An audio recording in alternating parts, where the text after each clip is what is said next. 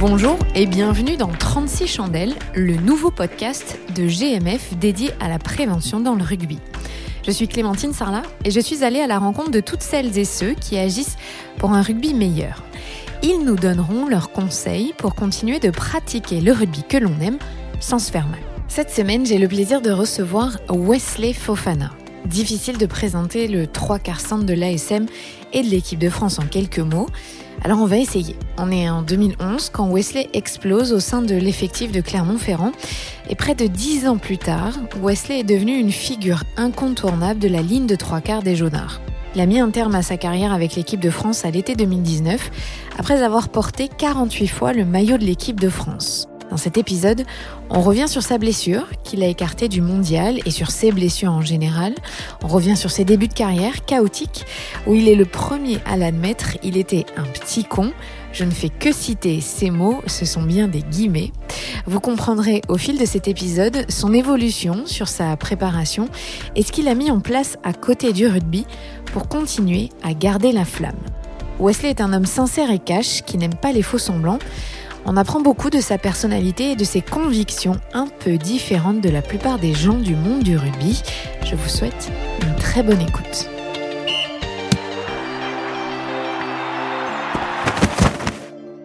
Salut Wesley. Salut Clem.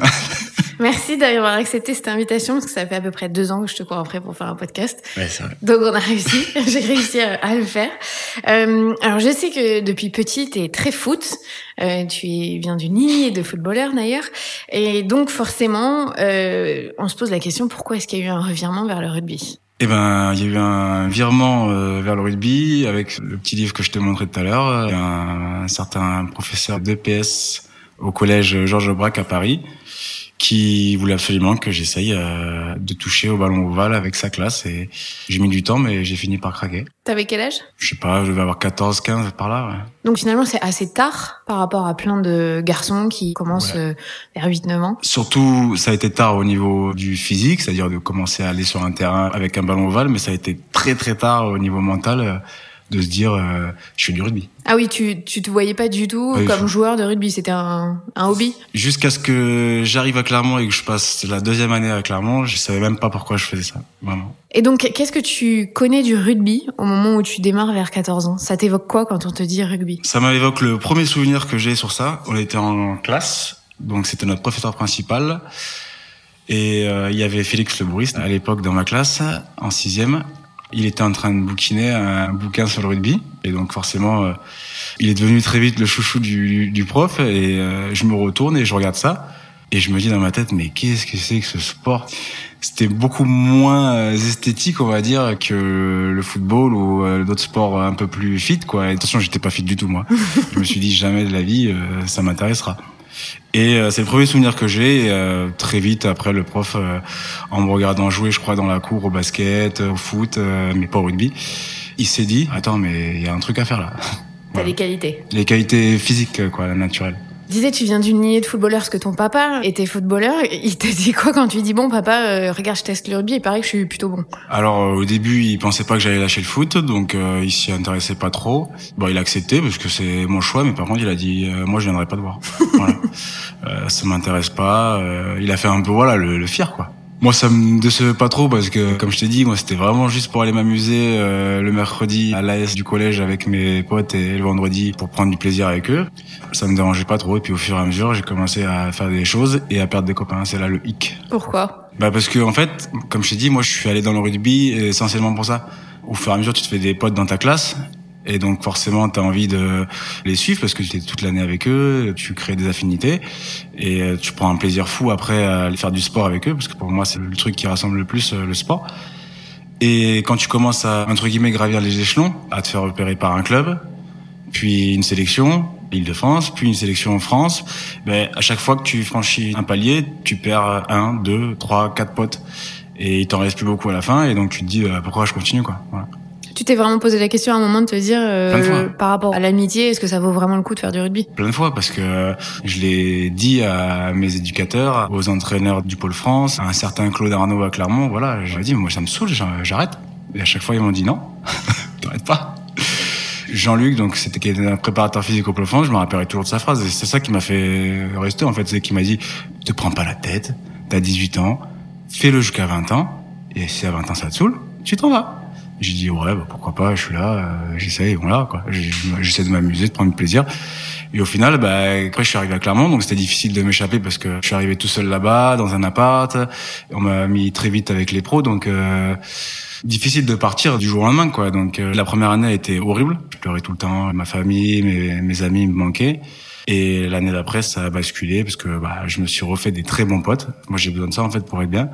Et ça a commencé à aller un peu mieux jusqu'à ce que bah, j'intègre complètement dans ma tête euh, que ça peut être intéressant. Quoi. Alors, à quel moment tu dirais que tu es tombé amoureux de ce sport? Ou est-ce que tu es tombé bah, amoureux ou pas? Je vais me faire encore euh, charrier par tout le monde, mais mine de rien, c'est l'arrivée de Franck, quoi, parce que jusqu'à ce qu'il arrive. Euh, j'avais pas du tout, ouais, Franck Azema, j'avais pas du tout euh, l'envie, voilà. Après, euh, quand il est arrivé, il était euh, entré en trois quarts, donc beaucoup plus proche de nous qu'il d'aujourd'hui, un petit tacle. et donc il m'a pris sur un milieu d'année ou je sais plus une fin d'année. Il m'a dit, écoute, moi, je voulais te faire venir à Perpignan, c'est venu, t'as pas signé, merci beaucoup. Donc maintenant je suis là et j'ai envie que tu joues pour moi au centre. Et donc il m'a dit plein de choses, on a beaucoup parlé, il y a eu un bon feeling, je pense. Et euh, je me suis dit, bon, écoute, euh, pendant l'été, euh, pourquoi pas essayer de, de me faire une bonne pré-saison tout seul et on verra dans quel état j'arrive, quoi. Et j'ai pris un pied pas possible à, à m'entraîner avec cet objectif, quoi. J'ai utilisé tous les moyens possibles, des bouts de route, tu vois, j'avais pas autant de jugeote qu'aujourd'hui. Voilà, je, je voyais un truc, je disais, ah, là, je vais m'entraîner là, je pris mon chien, on est parti faire la vitesse. Enfin, j'ai fait des trucs vraiment, c'était trop bien, quoi, pour essayer d'arriver en forme et sans calculer. Tu vois, aujourd'hui, je calcule plus ce que je fais, etc. Donc sans calculer, vraiment sans me prendre la tête. Et je suis arrivé euh, en début de saison et ça s'est super bien passé. Quoi. Voilà, j'étais vraiment trop bien, quoi. Physiquement, mentalement, et je prenais un pied pas possible. Il y avait la Coupe du Monde. Donc, donc euh, c'était en 2011. Ouais, c'était en 2011. C'est là où tu joues beaucoup finalement. Où bah, ça te donne l'opportunité voilà, au club. Mentalement, je suis là. Hmm. La vérité, c'est ça. C'est là où mentalement je suis là. Et il y avait en plus euh, des nouveaux qui arrivaient, les anciens qui étaient partis à la Coupe du Monde. Donc nous, ça nous laissait de la place. Et on fait un début de saison euh, énorme. Tu vois, je suis même pas sûr que ça se soit fait à, à l'ASM.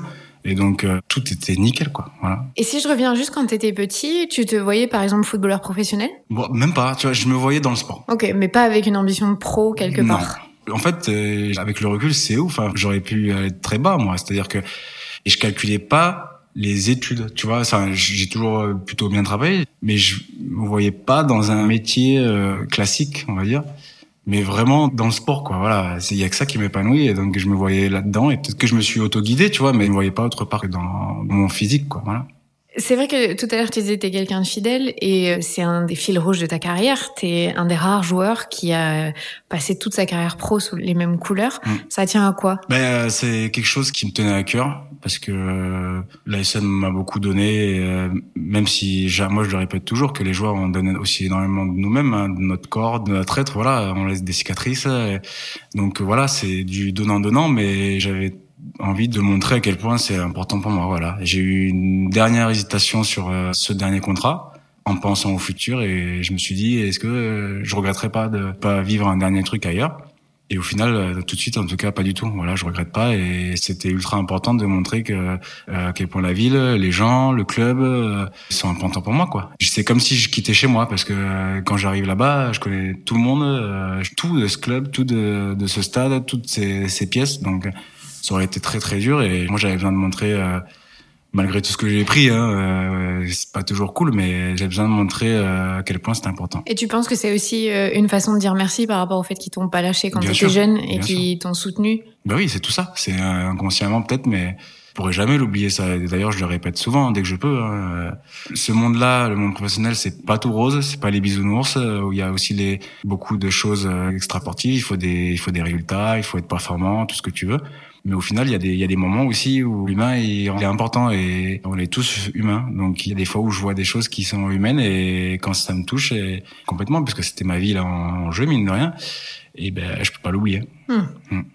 Est-ce que tu as la sensation qu'au fur et à mesure de ta carrière, ta pratique du rugby, elle a évolué? Tu le dis, tu pars de loin, notamment au niveau de la prépa mentale et en tout cas comment tu envisages ta façon de jouer. Tu le vois l'évolution euh, sur les 10-12 euh, dernières années? Ah bah oui, je peux te la décrire complètement. Hein. Parce que je suis arrivé euh, sans connaître vraiment la tactique ou la manière de jouer au rugby. Voilà, je suis arrivé euh, seulement sur euh, des qualités physiques, donc ça a beaucoup plu aux gens. Euh, le garçon, il prend le ballon et il court. Quoi. Voilà, c'est ce qu'on demande au début, montre tes qualités de jeunesse et vas-y en avant. Ensuite, il y a eu une période où j'ai très vite, trop vite, je sais pas, anticipé, euh, passer aujourd'hui. petit message aux anciens, une ligne de, de défense au rugby, c'est pas passer une ligne de défense à l'époque. Et donc, soit tu restes un peu dans ce que tu sais faire, soit tu essayes de faire évoluer un peu pour que les gens t'attendent un peu moins sur d'autres secteurs et d'autres manières de faire.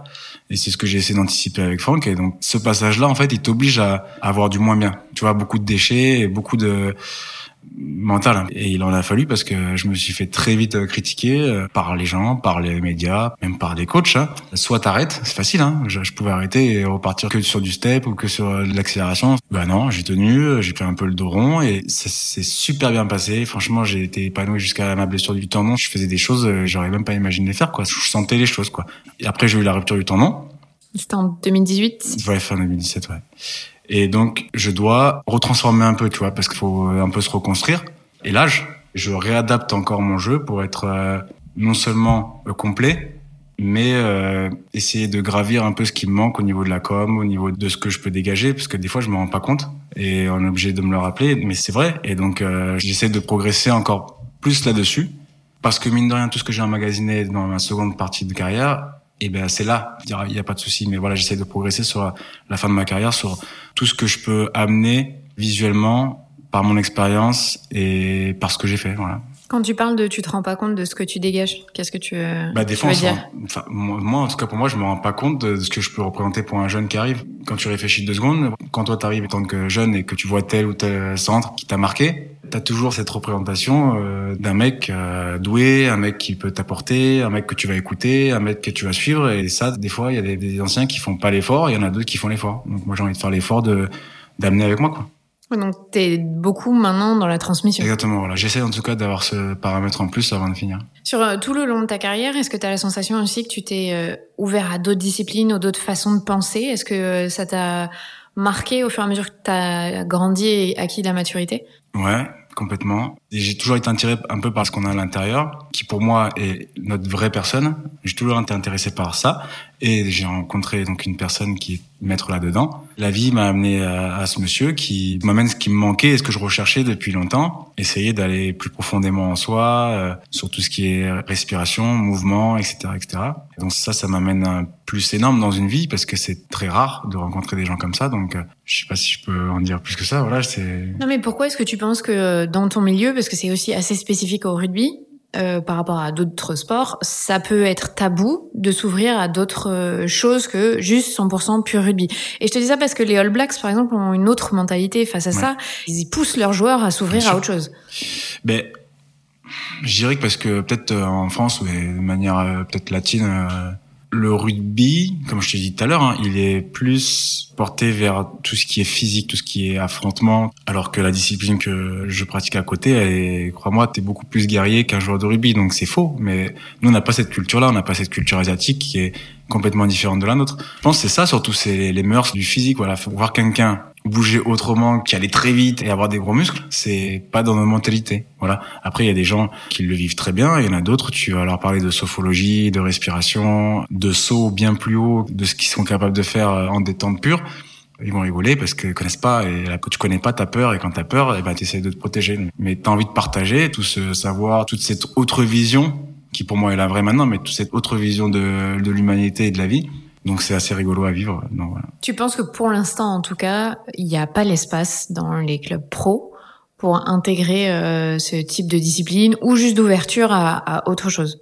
Je vais te dire non parce que j'en ai déjà parlé avec mon prépa du club, j'en ai déjà parlé avec lui. Je sais qu'il n'est pas contre, mais en fait c'est une question, comme je t'ai dit, d'ouverture d'esprit de la majorité de ton groupe. Mine de rien, c'est important. Quand tu as 50 joueurs et que tu en as 35 qui sont pas du tout là-dedans, bah, c'est difficile. Donc tu perds mine de rien un peu de temps. Et surtout nos calendriers, quoi. Voilà, nos calendriers sont très chargés. Et ça demande beaucoup d'efforts, même si tu vas dire à quelqu'un, je m'entraîne 5 heures dans la journée ou 4 heures dans la journée, il va dire, bah, c'est la belle vie. Mais en fait, ça demande énormément de physique, de répétition, et mentalement, c'est dur, et physiquement, c'est très dur. Donc, rajouter ça, en plus, un joueur qui est pas là dedans et qui a qu'une seule envie, c'est de se reposer ou d'être avec sa famille, etc. Donc je peux comprendre, c'est difficile à mettre en place. Mais je pense qu'il y a d'autres équipes, comme tu l'as dit, qui le font. Peut-être pas de la sophro, peut-être pas des arts martiaux, peut-être pas de la respiration, mais qui forcent leur équipe à, s'ouvrir à autre chose, qui est basée sur aussi peut-être l'énergie. Mais mine de rien, tu vois, pour clôturer ça, quand tu prends un joueur lancer des îles, c'est peut-être ça sera cliché, mais des îles ou un Néo-Zélandais ou un Fidjien, eh ben tu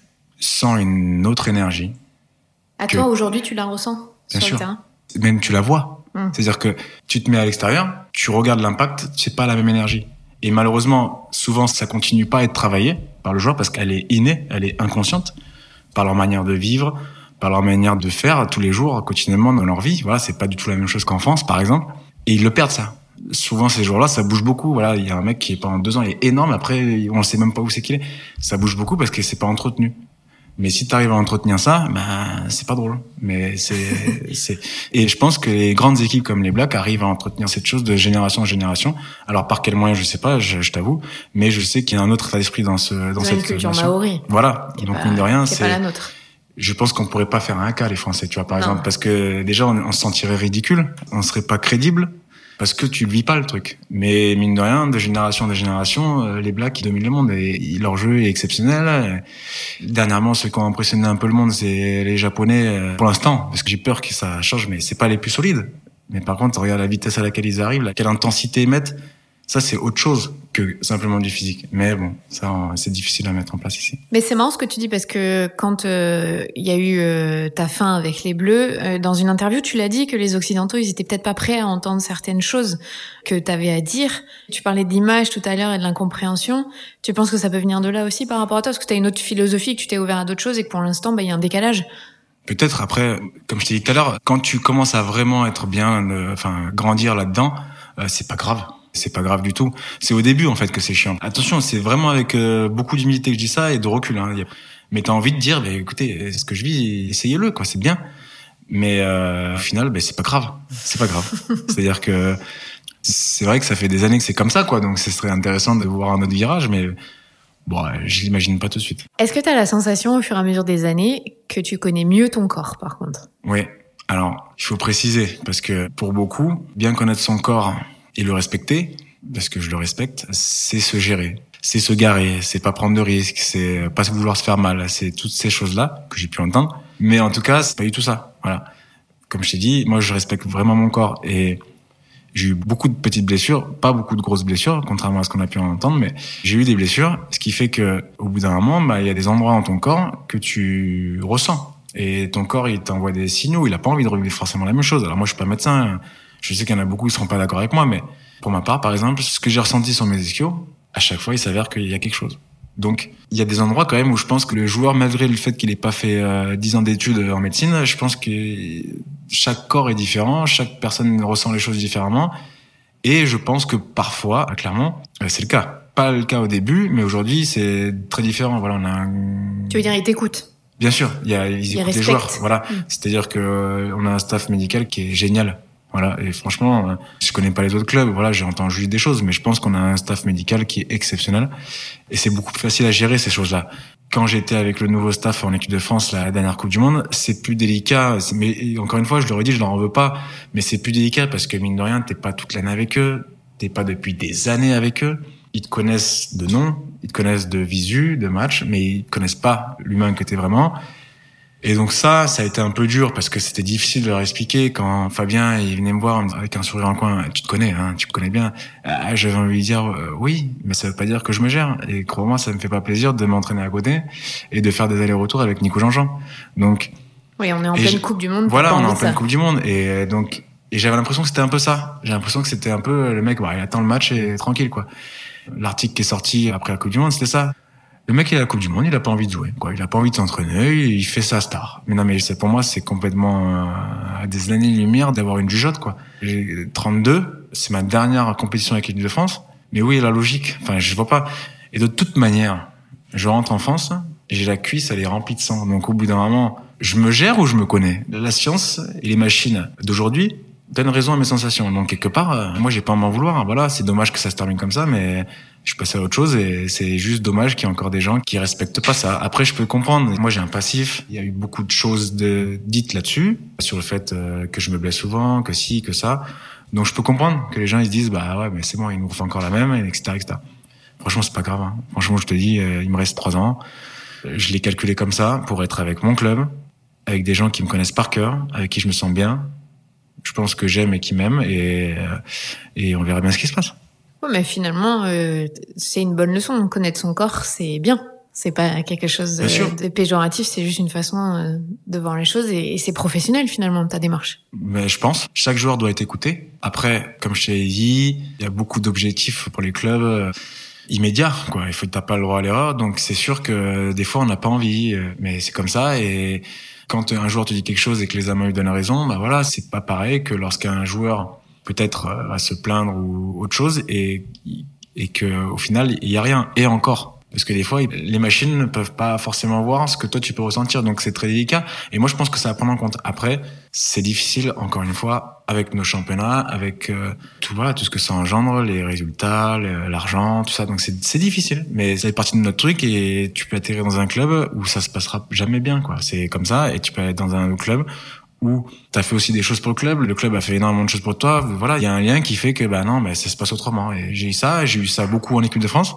Je l'ai moins eu sur la fin, mais c'est normal aussi, c'est la fin, hein, donc euh, voilà. Et au final, l'énergie dont tu parlais, euh, avec Clermont, tu, tu la ressens fortement, c'est ça aussi de ce que tu expliquais, de ce qu'on attire, ce qu'on on cherche euh, dans ta relation avec le club et tout ce qu'ils ont fait au fur et à mesure des années, tu clôt un chapitre de manière un cercle vertueux. Exactement. Après, tout ce qui s'est passé avec Clermont, c'est exactement ça. C'est-à-dire que, par exemple, moi, j'ai toujours eu besoin d'être proche de la personne pour qui je jouais, d'être proche de la personne avec qui je joue à côté de moi. J'ai toujours eu besoin d'être proche pour donner un max de ce que je peux donner de la personne qui m'entraîne. Et toute ma carrière, jamais tombé sur un entraîneur avec qui il n'y avait pas un truc spécial, tu vois. Alors qu'il y a quand même beaucoup de clubs, il y a quand même beaucoup d'opportunités, etc., etc. Mais c'est comme ça. Et mine de rien, quand ça se passe pas, et j'ai rien contre eux, hein, contre Fabien ou qui que ce soit, mais quand ça se passe pas, eh ben, ça passe pas. Et donc voilà, j'ai envie de les citer, tu vois. J'ai connu Serge Collinet, j'ai connu Mathieu Roure, j'ai connu euh, Verne, j'ai connu Franck. Voilà, j'en oublie, tu vois. C'est des mecs euh, avec qui il y avait cette... Sûrement par ma personnalité un peu bizarre, c'est-à-dire que le mec a un peu de talent, mais il est complètement ailleurs, mais il est loin, quoi. Et il, il s'en rend même pas compte. Et peut-être que c'est ça aussi qui attire, qui tu poses des questions, mais en tout cas, ça s'est toujours passé comme ça. Donc mine de rien, eh ben tu vas là où tu as envie d'être, tu vois. Et je me suis toujours senti bien clairement, à part la première année où c'était très difficile. Et je finis là-bas, donc c'est pas c'est pas un hasard. C'est pas anodin. pour terminer, dans ce podcast, on pose toujours la question. Ce podcast s'appelle 36 chandelles. Quand je te dis 36 chandelles, toi, ça t'évoque quoi? Oula, là j'imaginais euh, Brock ou Camille nous faire 36 chandelles euh, d'affilée, euh, 36 chandelles. Euh, Brock James ou Camille Lopez, c'est ça? Et toi, non? Non, non, non, les chandelles, surtout pas. Là. Euh, non, qu'est-ce que ça peut m'évoquer? Ben, Ça m'a évoqué ça en premier lieu. Hein. Pourquoi les mecs, ils ont dit quoi par rapport à 36 chandelles? Alors là, chacun des réponses hyper... bah moi, la première image, je vais pas te mentir, j'ai eu Camille et Brock James, donc c'est, je pense, les deux 10 voilà, qui j'ai joué le plus, faire des chandelles, quoi. Voilà. C'est la première chose que j'ai. Bah, en même temps, c'est quand même un mot qui est dans notre euh, dictionnaire du rugby, donc ça, ça m'a évoqué ça tout de suite. Après, si j'ai réfléchi un peu plus, peut-être qu'il y aura autre chose, mais. Pour certains, ça évoque les commotions. Tu vois, c'est chacun ouais, de voir bah, tu les, vois, ouais, voir les bah, bougies. Toi, toi, tu vois les, les coups de pied, c'est bien. Ouais, parce que je vois tellement la commotion comme un truc euh, dur pour ton camp que chandelle c'est limite euh, joli quoi tu vois. Non quand tu prends une commotion c'est c'est chaud. Donc on restera sur euh, on restera sur les chandelles classiques euh, du rugby. Merci beaucoup Wesley. Ben merci à toi.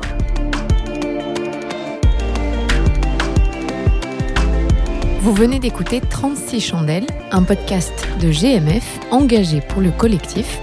Si ça vous a plu, n'hésitez pas à en parler autour de vous et à nous laisser vos commentaires. À bientôt pour un nouvel épisode.